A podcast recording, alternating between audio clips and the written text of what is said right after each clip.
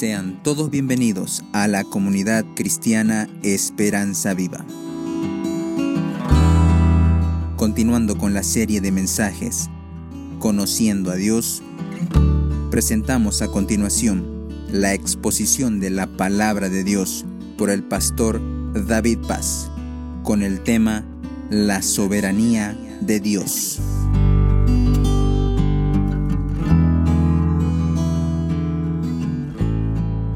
En mis años de seminario en el Seminario Teológico Santa Cruz, tuve la oportunidad de conocer gente muy grande, muy maravillosa en su conocimiento bíblico. Uno de ellos era el profesor Enrique Rocha. Y respecto a Dios, él decía, mi palabra favorita acerca de Dios es gracia. Pero había otro profesor, el doctor Russell Penny, que él decía, mi palabra favorita de Dios es soberanía y de esa manera nos estimulaban a investigar y conocer más a Dios acerca de sus atributos y cualidades. Justamente hoy, en esta mañana, vamos a estar hablando de un gran tema y lo vamos a continuar, si Dios lo permite, en otras oportunidades. La soberanía de Dios. Y este tema es grande, profundo y durante los siglos ha despertado mucha inquietud, interés y aún debates porque presenta algunos puntos que son difíciles de conciliar la soberanía de Dios y la responsabilidad del hombre. Si Dios en su soberanía ha decidido todo acerca de nuestras vidas, ¿será que tenemos responsabilidad de nuestros actos y será que tenemos libre albedrío? Por otro lado, si el ser humano tiene libre albedrío y puede elegir su destino, ¿hasta qué punto Dios es soberano? Otro ejemplo que quizás sea más práctico, muchas veces intercedemos y pedimos a Dios, intercedemos por otras personas o por nosotros mismos, que Él cambie el curso de acción de ciertas cosas. Por ejemplo, pedimos por la sanidad de una persona o por un problema que estamos pasando. Ahora viene la pregunta, si Dios en su voluntad va a hacer lo que Él tenga que hacer, ¿tiene sentido interceder por esas cosas? Y por otro lado, si nuestra intercesión cambia el curso de acción que Dios tenía en mente, realmente Él es soberano. ¿Me entiendes? Son preguntas interesantes y vamos a intentar en la gracia del Señor dar respuesta a la mayoría de ellas durante los próximos domingos que nos toque traer la palabra del Señor. Hoy vamos a estar hablando acerca de la soberanía de Dios y si me permite antes de continuar, eh, tengamos un tiempo de oración pidiendo que su Espíritu Santo mismo toque nuestros corazones. Amado Señor, gracias por esta preciosa oportunidad, Señor, de poder pensar y poner nuestras mentes en lo que dice su palabra acerca de usted mismo. Realmente nuestra mente es tan limitada que si no es su gracia, Señor, es imposible que podamos entender quién es usted, Señor. Y gracias porque su Espíritu Santo está presto para ayudarnos a entender quién es usted. En esta mañana, Señor, abra no solamente las mentes, sino nuestros corazones para comprender su palabra y que al comprenderla podamos, Señor, entender cuán grande es usted y esa comprensión nos lleve, Señor, a amarle, a obedecerle, Señor, y a cumplir sus propósitos a través de nuestras vidas. Se lo pedimos en el nombre del Señor Jesús. Amén. Para entender lo que es la soberanía, le animo a entender el sentido sencillo eh, y usual de la palabra soberanía. Por ejemplo, a veces decimos, Bolivia es un país soberano, quiere decir que se autodetermina a sí mismo sin injerencia de otros países alrededor. A veces cuando hay una reunión de asamblea en algún gremio, en alguna institución, se dice la asamblea es soberana. Quiere decir que ni siquiera el presidente de la institución está por encima de la voluntad de la asamblea. A veces se le llama al conjunto de electores de un país el soberano. Hay un programa que usa mucho o usaba mucho este término. El pueblo es el soberano porque el pueblo define quién va a ser la autoridad. ¿Qué significa soberanía? A propósito del uso de esta palabra hace cinco años atrás, que más todavía que Bolivia entabló ante la Corte Interamericana de Justicia eh, un proceso para que se nos sea devuelto el mar. Y en todo eso, en el legajo, eh, el proceso que introdujeron eh, en este juicio, había la frase acceso soberano al mar. ¿Se acuerda de esa frase? Acceso soberano al mar. Pues bien, de parte de, la Corte Interamericana de Justicia nos mandaron de vuelta una pregunta de uno de los jueces. ¿Qué se entiende por acceso soberano al mar? Porque esa figura jurídica es desconocida, dice, ¿no? Para nosotros. Y fue interesante que la pregunta fue dirigida a Bolivia y a Chile. Chile contestó, Bolivia no contestó. No contestó qué significaba acceso soberano al mar. Chile dijo que acceso soberano al mar significaba que Chile tendría que ceder parte de su territorio en favor de Bolivia para que Bolivia lo administre y lo use como de su propiedad o siendo de su propiedad sin ninguna injerencia externa.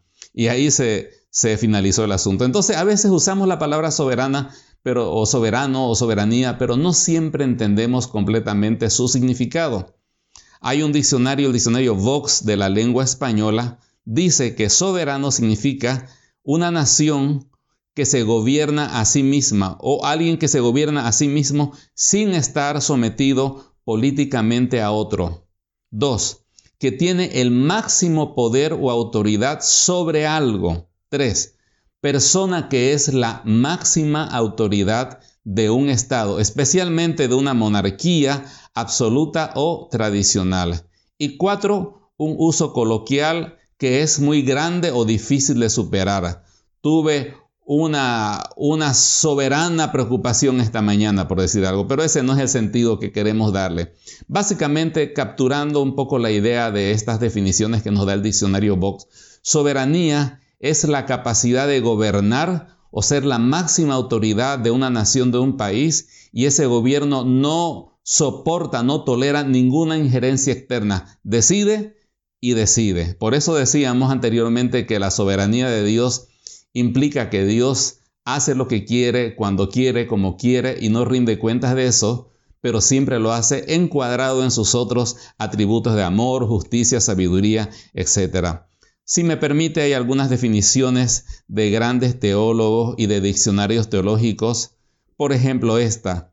Eh, la soberanía es el hecho de que Dios es libre y capaz de hacer todo lo que Él quiere, que reina sobre toda la creación y que su voluntad es la causa final de todas las cosas. Esto a menudo se expresa en el lenguaje de realeza. Rairi, el doctor Rairi nos dice que la palabra significa jefe, supremo, habla primero de una posición, Dios es el ser principal del universo, y luego de poder, Dios es supremo en poder en el universo.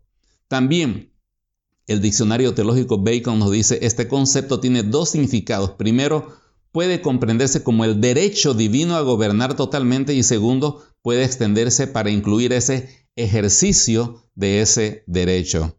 Y para Packer, dice, es la, la soberanía santa, sabia, poderosa, benigna, amorosa y misericordiosa.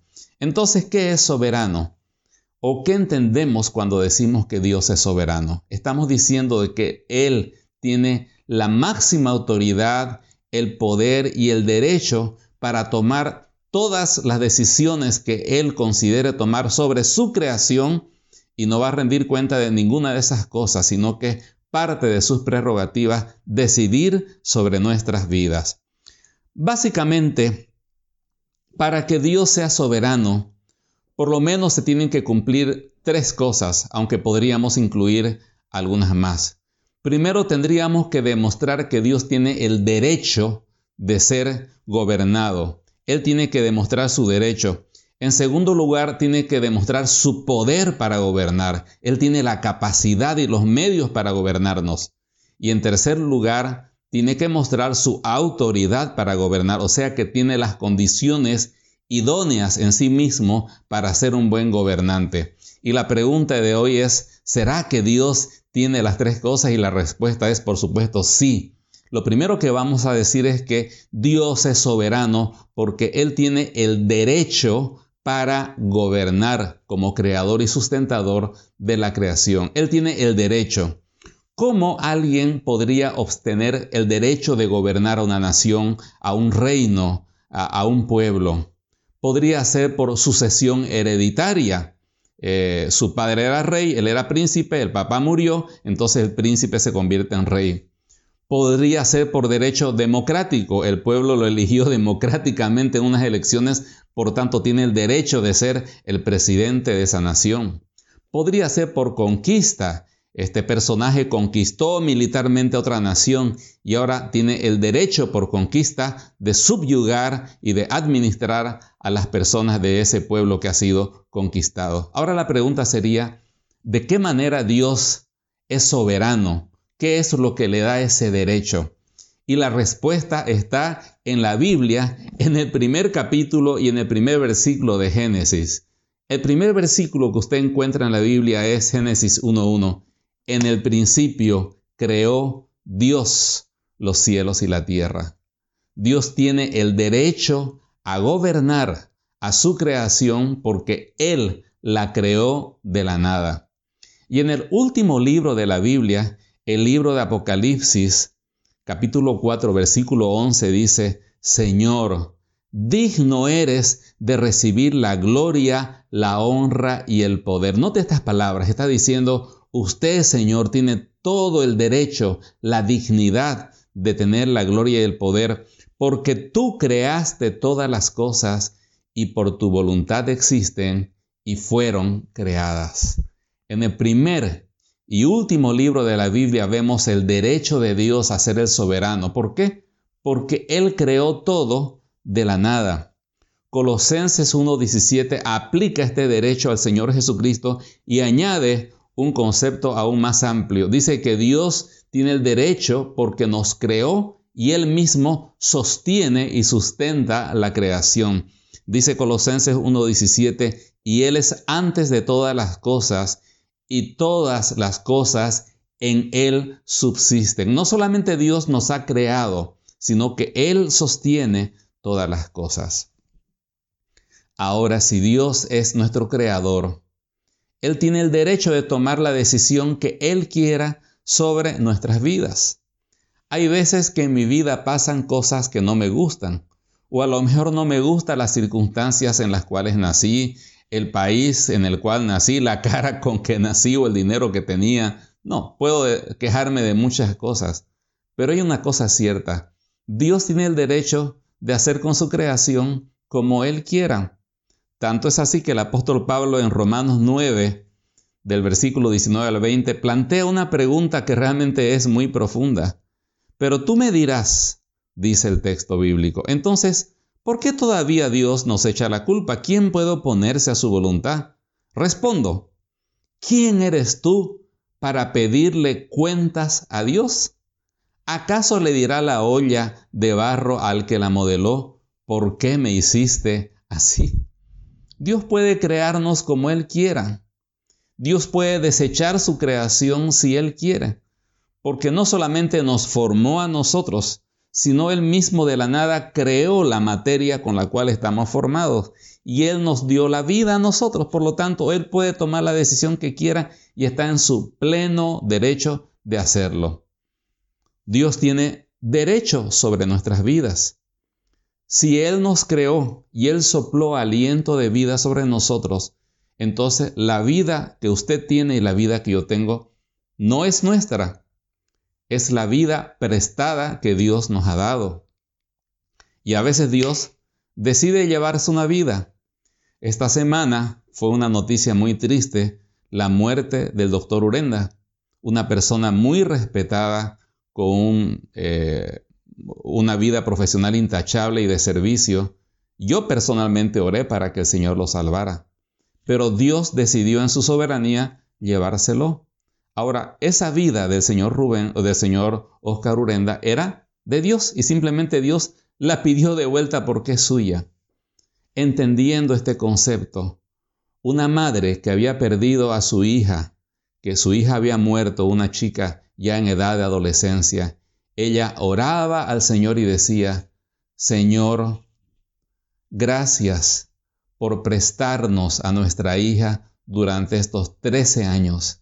Era tuya, Señor, y tú te la llevaste. Qué profunda comprensión en un momento de dolor, de entender de que ni la vida misma que está en nuestros cuerpos nos pertenece. Es simplemente un préstamo de Dios que Él en cualquier momento puede pedirlo de vuelta. Si Dios es nuestro creador, pues Él tiene derecho a guiar nuestras vidas. Así como nosotros creamos objetos, celulares, eh, Biblias, libros, computadoras, y tenemos el derecho de darles el destino que querramos, así como el hombre es dueño del automóvil que creó y puede dirigirlo hacia donde él quiere para que lo lleve a su destino. De la misma manera Dios tiene el derecho de gobernar nuestras vidas. El salmista dice, reconoced que Jehová es Dios. Él nos hizo y no nosotros a nosotros mismos. Pueblo suyo somos y ovejas de su prado. Salmo 100, versículo 3. No solamente eso, si Dios nos creó, Él tiene todo el derecho del mundo de ser reconocido y adorado por su creación. En el libro de Apocalipsis 5:13 se describe una adoración impresionante. Solo hay dos grupos, la creación o las criaturas y la deidad, Dios, representado por el Padre y el Hijo. Y dice, y a todo lo creado que está en el cielo y sobre la tierra y debajo de la tierra y en el mar, y a todas las cosas que en ellos hay, oí decir, al que está sentado en el trono y al Cordero, sea la alabanza, la honra, la gloria y el poder por los siglos de los siglos. Si Dios nos creó, Él es digno de recibir también nuestra gratitud. Eh, en Romanos capítulo 1, el apóstol Pablo señala este hecho que es muy importante resaltar. El hombre conoció la grandeza de Dios a través de la creación. ¿Y qué fue lo que hizo? ¿Le agradeció a Dios? No, dice, porque desde la creación del mundo, las cualidades invisibles de Dios, es decir, su eterno poder y su naturaleza divina, se perciben claramente a través de lo que Él creó de modo que nadie tiene excusa, a pesar de haber conocido a Dios. ¿Y cómo hemos conocido a Dios? No lo glorificaron como a Dios ni le dieron gracias, sino que se extraviaron en sus inútiles razonamientos y se les oscureció su insensato corazón. Romanos 1 del 20 al 21. La idea que está dando el apóstol Pablo es que el hombre, al tomar conciencia de la creación maravillosa que le rodea y ver eh, las flores, los pájaros, la inmensidad del universo, lo majestuoso de un paisaje, de una catarata, de una visión del mar, de ver la complejidad del cuerpo humano, la maravilla de cómo va creciendo en el vientre de la madre un bebé y se forma un ser humano completo, debió reaccionar de la siguiente forma diciendo, oye, esto es extremadamente maravilloso. Hay alguien que realmente ha hecho bien su trabajo y no lo conozco, pero seguro que está allá arriba escuchándome y decir, hola, oye, bien, buen trabajo, gracias. Pero ¿fue eso lo que hizo la creación? No. En el pasado se pusieron a adorar al tronco, a la leña, al agua y al sol, y en la actualidad se envanecieron en sus razonamientos y dijeron, no, todo es producto de la casualidad, todo nació espontáneamente, la madre naturaleza, y no le dieron gracias a Dios. Pero Él es digno de ser agradecido. Y finalmente, si Dios nos creó, Él tiene el derecho de juzgarnos. Dice Apocalipsis 14:7, Temed a Dios y dadle gloria, porque la hora de su juicio ha llegado y adorad a aquel que hizo el cielo y la tierra, el mar y las fuentes de las aguas. Un día Dios dará punto final a todo y llamará a rendir cuentas a toda su creación, y cada una de sus criaturas tendrá que rendir cuentas su mayordomía, cómo utilizó su vida, y Dios tiene el derecho absoluto de pedir cuentas, de enjuiciar de dar retribución y castigo o de dar reconocimiento y premio. Eso es lo que dice Romanos. Dios definitivamente tiene el derecho absoluto a ser el soberano de toda la tierra, de todo el universo y por ende de nuestras vidas. En segundo lugar, Dios tiene el poder para gobernar. No solamente tiene el derecho, sino Él es soberano porque tiene el poder, la capacidad para gobernar la vida de las personas. Hay un nombre de Dios que se repite por lo menos unas 48 veces a lo largo del Antiguo Testamento y es la palabra Shaddai. Hay muchas eh, especulaciones e intentos de tratar de definir qué significa exactamente el Shaddai, pero nuestras Biblias lo han traducido por el sentido que le ha dado la cultura judía. Y la palabra que se coloca ahí es Dios Todopoderoso. Es tan popular este término de Dios que hasta las películas ha llegado, por supuesto, de una manera muy distorsionada. Pero Dios es el Todopoderoso. Otra palabra utilizada es omnipotente. Omni significa todo potente que lo puede. Dios todo lo puede y para Él nada es imposible. Hubo un político, y más que político era un emperador. En su época era la persona más temida, más respetada y con la mayor autoridad de todo el imperio. Estoy hablando del imperio de Babilonia. Este hombre, solamente porque se le antojó, podía decir a este hombre lo ejecutan o a este hombre lo enriquecen y lo que él decía tenía que hacerse tal cual bajo pena de muerte en caso de desobediencia. Por supuesto, este hombre con poder absoluto se corrompió absolutamente y empezó a envanecerse y vanagloriarse. Dios lo sometió a un juicio temporalmente.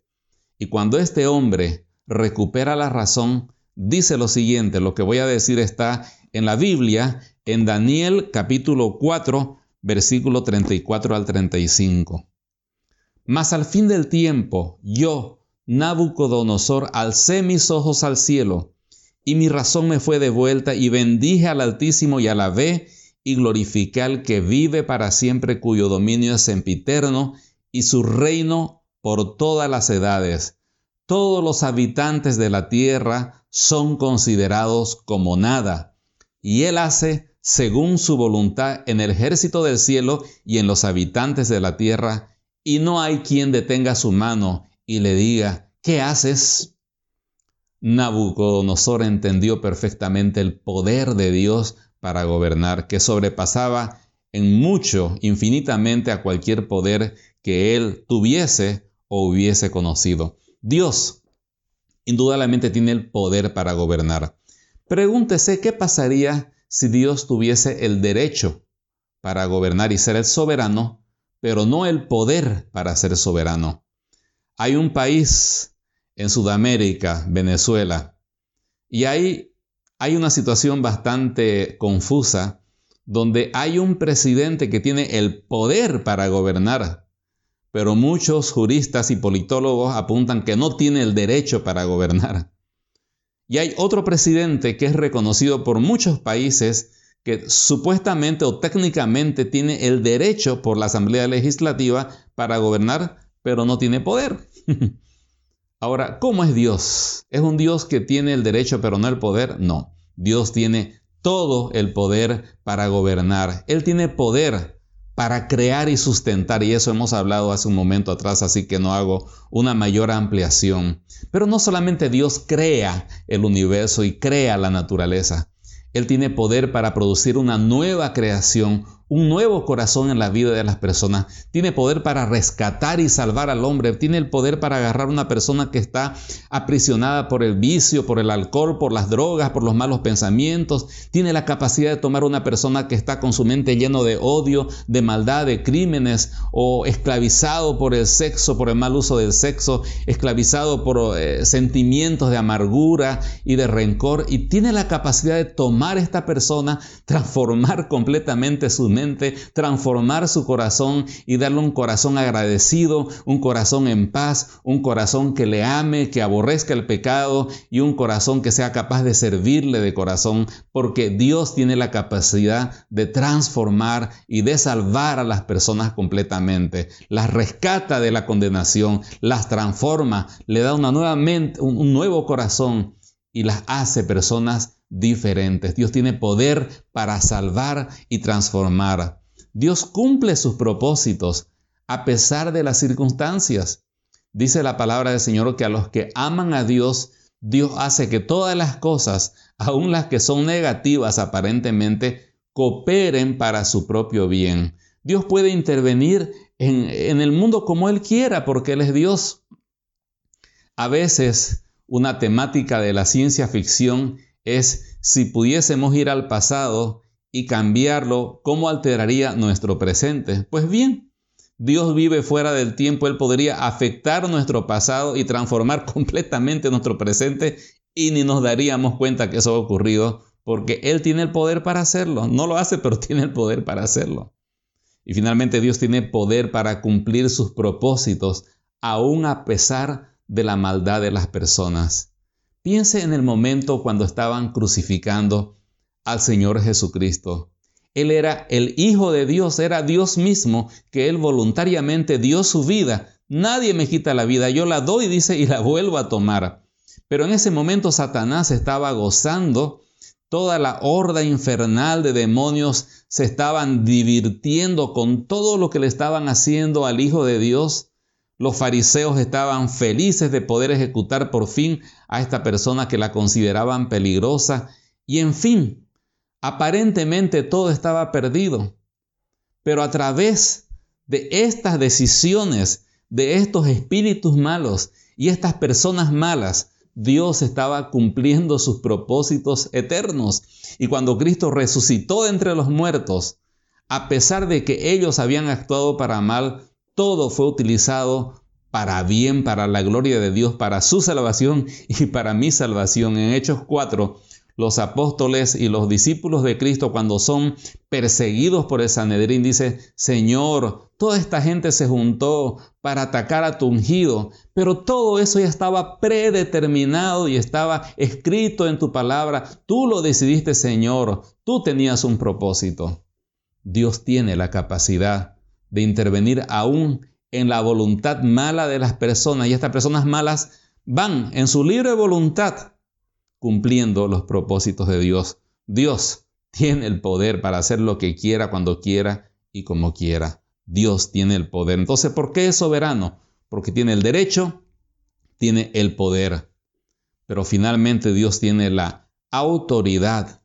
Y cuando hablamos de la, de la autoridad, hablamos de la facultad la capacidad intrínseca, las cualidades morales y técnicas, si usted lo quiere, para gobernar a, un país o a un reino. Y Dios tiene esa autoridad. Se ha modificado la fecha de las elecciones y si Dios quiere, el próximo 18 de octubre se celebrarán las elecciones presidenciales en nuestro país. Y probablemente usted y yo iremos a, a nuestro lugar de votación y eh, ahí registraremos nuestra voluntad y elegiremos aquella persona que consideramos que reúne las cualidades idóneas para ser el presidente de nuestra nación. Ahora, según las encuestas de diferentes medios, este, bastante serios por cierto, se dice que hay un 20% aproximadamente de indecisos. ¿Por qué hay esa indecisión? Le diré por qué porque la gente no sabe por quién votar, porque mira aquí, mira aquí, mira allá, y no ve una persona que reúna las cualidades que se necesitan para gobernar a un país. Mencionaré solamente dos. Un buen presidente para Bolivia hace falta que sea justo, correcto, que ande en rectitud y que pueda dar a cada cual lo que se merece y actuar sin parcialidad, ser completamente imparcial. ¿Quién? ¿Cuál de los candidatos que tenemos es realmente justo? La complica un poco más. Hace falta de que el candidato sea veraz. Significa que cuando dice algo, está diciendo la verdad y no está mintiendo. Yo le hago una pregunta. ¿Cuál de los candidatos es veraz que ha dicho algo y lo ha cumplido 100%. Estamos en problemas, ¿no le parece? Y se entiende el por qué hay tanta indecisión. ¿Y qué de Dios? Dios tiene las cualidades que le dan esa autoridad moral para gobernar, las condiciones y las facultades de un buen soberano. Fíjese lo que dice su palabra en Apocalipsis 15, del 3 al 4. Y cantan el cántico de Moisés, siervo de Dios, y el cántico del Cordero diciendo, Grandes y maravillosas son tus obras, Dios Todopoderoso, ya lo dijimos, justos y verdaderos son tus caminos. ¿Cómo son los caminos de Dios? Justos y verdaderos. Rey de los santos. ¿De quién es rey? De los santos. Dice, ¿quién no te temerá, oh Señor, y glorificará tu nombre? Pues solo tú eres santo, apartado del pecado, por lo cual todas las naciones vendrán y te adorarán porque tus juicios se han manifestado. Dios es justo y Dios es veraz. Salmo 9, versículo 7 dice, pero Jehová permanecerá para siempre, ha dispuesto su trono para juicio, él juzgará al mundo con justicia y a los pueblos con rectitud. De hecho, no es que Dios sea justo porque Él se adecúa o se comporta conforme a nuestro criterio de justicia. Ni tampoco Dios es veraz porque cuando dice algo se adecúa a nuestro concepto de veracidad. Es completamente al revés. Entendemos lo que es la justicia viendo quién es Dios. Él es la norma de lo que es justo. ¿Qué es lo justo? Lo que Dios hace, lo que Dios es. ¿Qué es lo verdadero? ¿Quién es Dios? De hecho, si sacamos a Dios del panorama, de la ecuación, de la escena, carecen de significado estos términos. Pensemos, por ejemplo, eh, en la justicia. A lo largo de la historia, cada pueblo ha intentado establecer un conjunto de leyes para autogobernarse, algunas mejores que otras.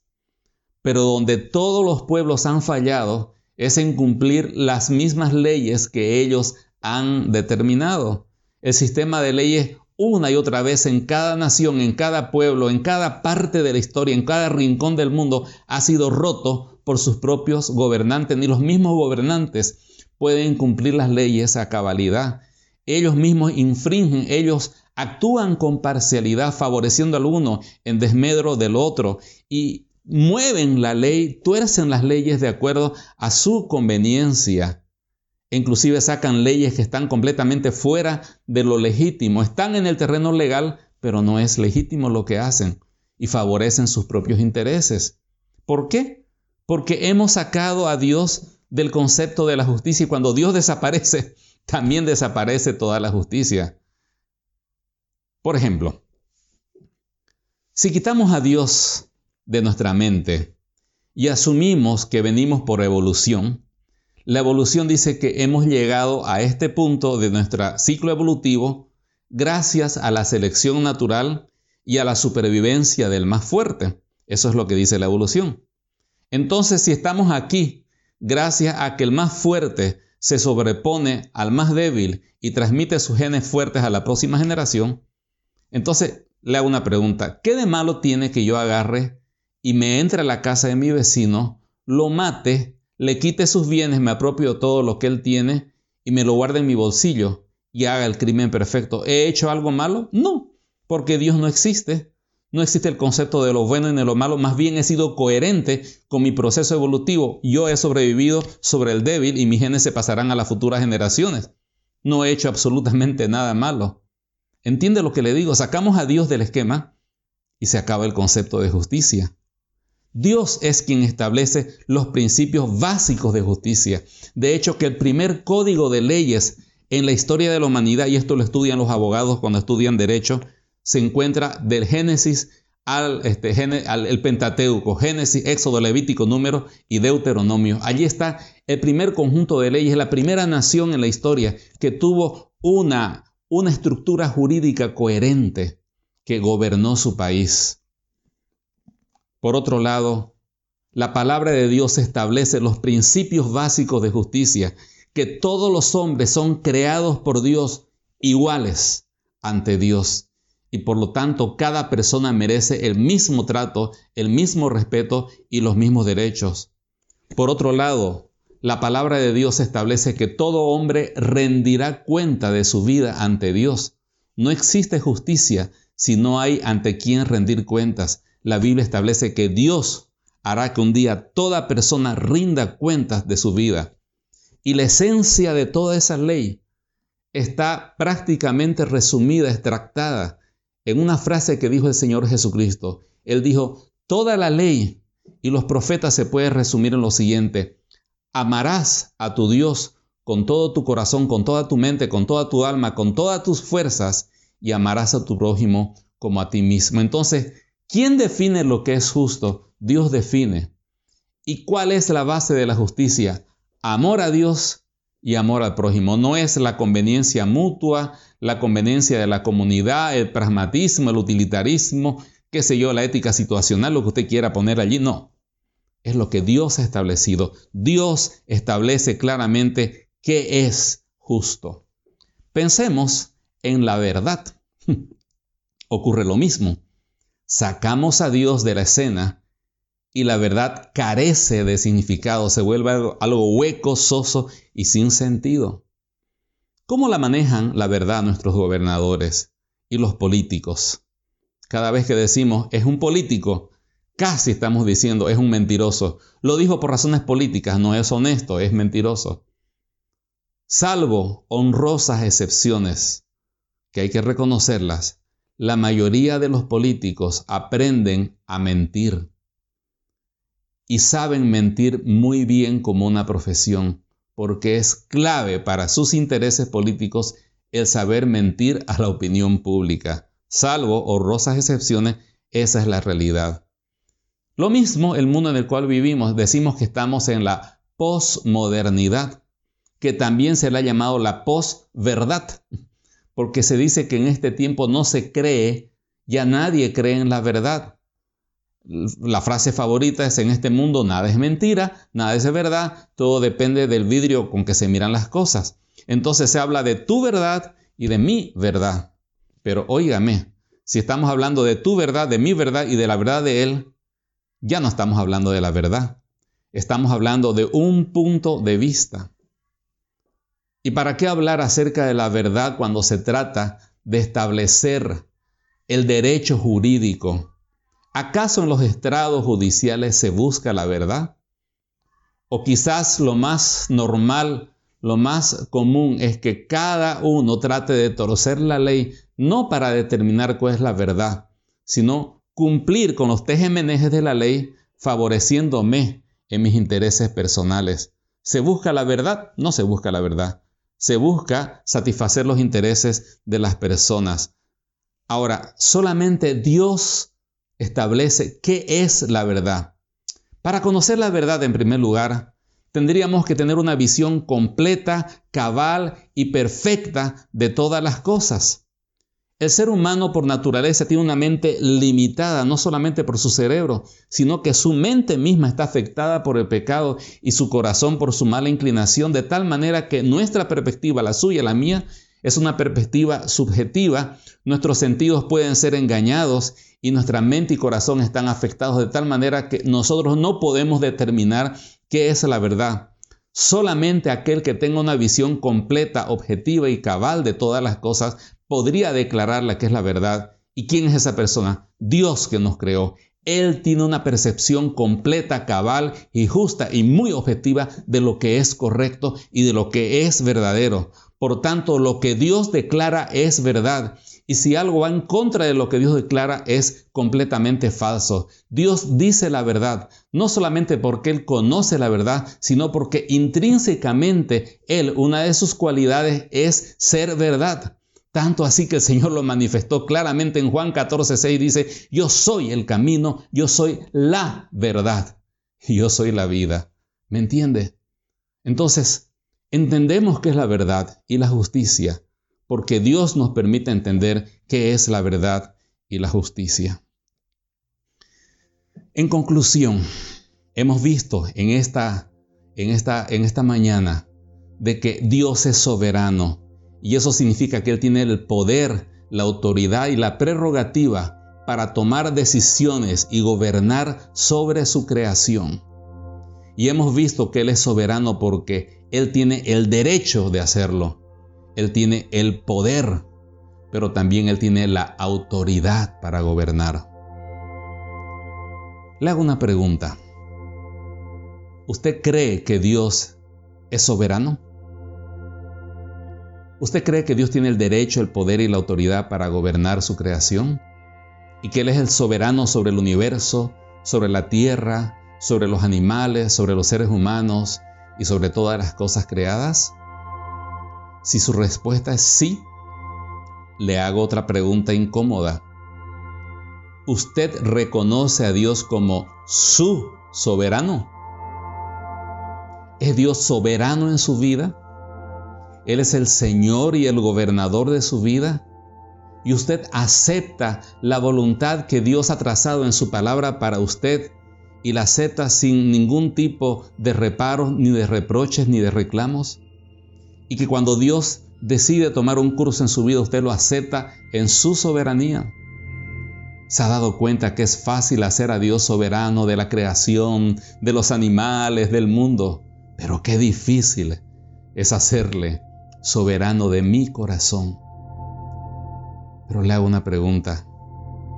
¿Quién tiene el derecho de gobernar su vida, mi querido hermano o amigo que está escuchando esta prédica? ¿Quién lo creó usted?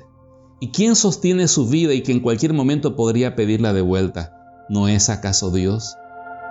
¿Quién tiene el poder para gobernar su vida? ¿Usted mismo, usted misma? ¿Tiene las capacidades? ¿Puede retener su aliento de vida a su propio corazón, a sus propios pulmones? Y si no, ¿no es acaso Dios quien tiene todo el poder para gobernar su vida aquí en esta vida física y en la eternidad? Y finalmente, ¿quién tiene la autoridad para gobernar sobre su vida? ¿No es acaso Dios el que le conoce perfectamente, le ama tal como es, es perfecto, justo y santo? Y a pesar de nuestro pecado, Dios amó y entregó a su Hijo Jesucristo para salvarle de sus pecados. Le ama tanto que se hizo hombre para tomar su lugar y redimirle y darle una nueva vida. Pues entonces, si Dios reúne todas las cualidades, ¿por qué no reconocerle como el soberano de nuestra vida y decirle, Señor, tú eres mi Señor, tienes todo el derecho de gobernar mi vida, mi corazón, mis decisiones, de entregarte todos mis planes, todo lo que soy y tengo y lo que podría hacer para que tú lo gobiernes. Señor, te entrego mi corazón y decirle, Señor, perdóname por ser quien soy, límpiame y por la sangre de Cristo, hazme una nueva persona le quiero animar no solamente a reconocer a Dios como el soberano de todo, sino el soberano de su vida, de mi vida. Que el Señor le bendiga grandemente.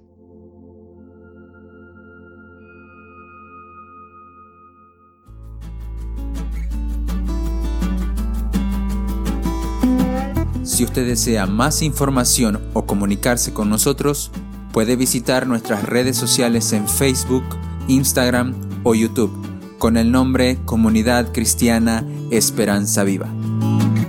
Desde Santa Cruz, Bolivia. Gracias por escucharnos. Hasta la próxima.